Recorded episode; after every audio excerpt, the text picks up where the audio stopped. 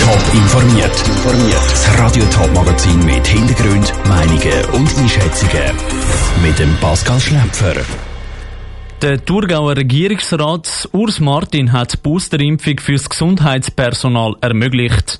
Was haltet der Grosse Rat da davon? Und Österreich führt am Februar eine Corona-Impfpflicht ein. Könnte so eine Regel auch in der Schweiz verhängt werden? Das sind zwei von den Themen im Top informiert. Der Bundesentscheid von gestern, noch keine weiteren Massnahmen gegen das Coronavirus ergriffen, hat unter anderem beim Ostschweizer Pflegeverband für rote Köpfe gesorgt. Heute ist der Thurgauer Regierungsrat Urs Martin vorprescht mit einem eigenen Entscheid, wie er gegenüber Radio Top sagt. Es ist nicht ein Beschluss von der Thurgauer Regierung, sondern ein Beschluss von mir als Departementschef. Und der umfasst, dass äh, das Gesundheitspersonal sich kann boostern lassen, also dritte Impfung machen das heißt, alle, die im Gesundheitsbereich arbeiten und mit Leuten zu haben, die am Coronavirus sterben, wie sie vielleicht älter sind oder zu den Hochrisikopatienten gehören, die dürfen sich impfen lassen, ein drittes Mal. Was haltet der Thurgauer Kantonsrat von dem Alleingang? Nora Züst hat im Grossen Rat Thurgau nachgefragt. Im Kanton Thurgau kann sich das Gesundheitspersonal ab sofort das dritte Mal gegen Corona impfen lassen. Ein guter Entscheid vom Regierungsrat Urs Martin, sagt der Fraktionspräsident der GLP im Grossen Rat, Uli Fisch. Ich finde die Empfehlung absolut gerechtfertigt und richtig. Ich unterstütze den Entscheid von ihm, dass er das als Empfehlung ausspricht, ist auch richtig. Es darf ja kein Zwang sein. Aber als Empfehlung finde ich es absolut korrekt. Aus seiner eigenen Partei, der SVP, bekommt Urs Martin Rückendeckung. Der SVP-Fraktionspräsident im Grossen Rat, Stefan Dobler, befürwortet das Vorgehen. Ja, der Urs Martin hat sich ja schon mal ein bisschen genervt, dass der Bund nicht vorwärts macht bei gewissen Fragen. Das ist ja eine davon. Und da habe ich ein gewisses Verständnis, wenn halt der Bund nicht vorwärts macht und man auch nicht auf was wartet. Aber dass die Regierung im Kandidatur da vorwärts macht, finde ich eigentlich sehr gut. Dass der Bund bei der Boosterimpfung vorwärts machen muss, dieser Meinung ist auch der GLP-Fraktionspräsident Uli Fisch. Die Zahlen sind ja sich weiter am erhöhen. Insofern glaube ich, dass da vom Bund auch weitere Massnahmen kommen. Und ich denke einfach, die Kantone, die jetzt auch speziell hohe Infektionsraten haben und tiefe Impfraten haben, die müssen einfach weitere Massnahmen ergreifen. Ansonsten bringen wir das nicht in den Griff. Und eine so Massnahme ist eben eine Boosterimpfung fürs Pflegepersonal. Von dem erhofft sich der SVP-Fraktionspräsident Stefan Dobler eine Signalwirkung. Es ist natürlich zu hoffen, dass es äh, auch auf andere Kantone Einfluss nimmt und auf den Bund, weil langfristig, glaube ich, können wir nicht daraus raus, wenn wir da bei dieser Impfreihe nicht einfach vorwärts machen. Der SVP-Fraktionspräsident setzt wie bis jetzt auch der Bund bei der Bewältigung der Pandemie vor allem aufs Impfen. Der Beitrag von der Nora Züst. Nach dem Kanton Thurgau hat auch der Kanton Appenzell-Ausserrhoden eine Entscheidung betreffend Boosterimpfung getroffen. Im Kanton Appenzell-Ausserrhoden können auch Leute unter 65 sich für die dritte Impfung anmelden. Bis jetzt gibt es aber nur eine Warteliste und noch keinen Impftermin. Österreich führt eine generelle Impfpflicht ein, die ab Februar gilt. Für viele Schweizerinnen und Schweizer eine unschöne Vorstellung.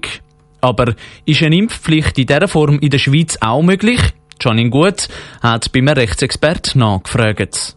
In Österreich müssen sich gleich alle impfen so eine Impfpflicht könnte grundsätzlich auch in anderen europäischen Ländern kommen, sagt Andreas Glaser, Professor für Staats- und Europarecht. Doch in der Schweiz sehe es hier noch anders aus der Schweiz fehlt es im Moment an einer gesetzlichen Grundlage für eine Impfpflicht für die gesamte Bevölkerung. Das Epidemiegesetz sieht das nur für einzelne Berufsgruppen vor, Beispielsweise Pflegepersonal könnte man sich darunter vorstellen und das bedeutet, dass das eben so weit abschließend ist und dass man darüber hinaus zuerst eine gesetzliche Grundlage dafür müsste schaffen. Welche Berufsgruppen jetzt schon rechtlich von einer Impfpflicht könnten betroffen werden, müsse der Bund anschauen und begründen. Man müsste dann insbesondere anschauen, ist es erforderlich, dass man die Berufsgruppe der Impfpflicht unterwirft. Das ist beim Pflegepersonal, wo mit verletzlichen, älteren, äh, geförderten Personen zu tun hat, einfacher zu begründen Gründen als beispielsweise bei einem Taxichauffeur. Frankreich zum Beispiel hat bereits so eine Impfpflicht für ausgewählte Berufsgruppen. Ob weitere Nachbarländer auch eine Impfpflicht einführen, ließe sich schwer beurteilen, sagt der Rechtsexperte Andreas Glaser weiter. Wenn man gesetzliche Grundlage schafft, ist es natürlich bis zum gewissen Grad in allen Ländern denkbar, dass man das einführt. In der Schweiz gibt es halt jetzt eine, die sehr eng ist, aber die könnte man natürlich ausweiten, ändern. Aber in der Schweiz natürlich mit allem, was das zur Folge hat, beispielsweise die Möglichkeit vom Referendum gegen so ein Gesetz. Und die Chance, dass gegen eine generelle Impfpflicht in der Schweiz ein Referendum ergriffen wird, ist ziemlich hoch. Daher würde der Bund höchstwahrscheinlich andere Massnahmen ergreifen. Der Beitrag von der Janine Gutz. Zu Österreich gilt aber Montag auch wieder ein genereller Lockdown. Bis anhin haben sie nur einen Lockdown für ungeimpfte Bürger eingeführt. Zu Winterthur soll das Klimaziel verschärft werden. Das empfiehlt der Stadtrat. Zuerst haben sie im Parlament vorgeschlagen, Treibhausgasemissionen bis 2050 auf netto null Tonnen zu bringen. Im Gemeinderat haben sich dann aber einige für eine Verschärfung bis 2040 ausgesprochen und der Stadtrat hat sich dann der Meinung angeschlossen.